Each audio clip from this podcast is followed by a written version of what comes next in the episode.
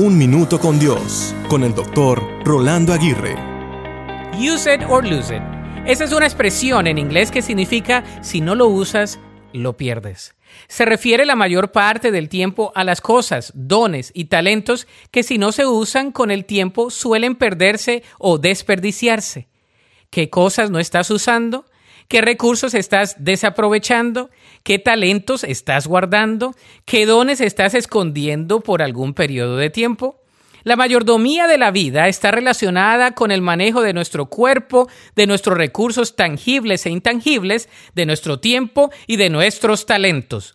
Una buena mayordomía de la vida nos dará la plenitud de la vida para la cual estamos diseñados pero una mala mayordomía de la vida nos causará frustración, desánimo y terminará por suprimir el propósito por el cual hemos sido creados.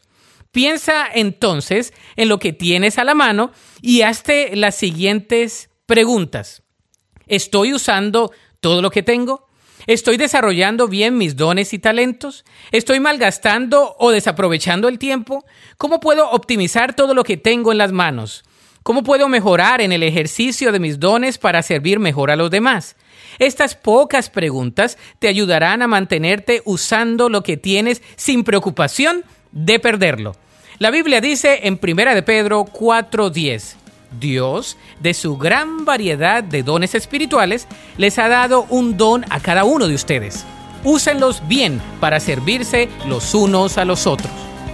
Para escuchar episodios anteriores, visita unminutocondios.org.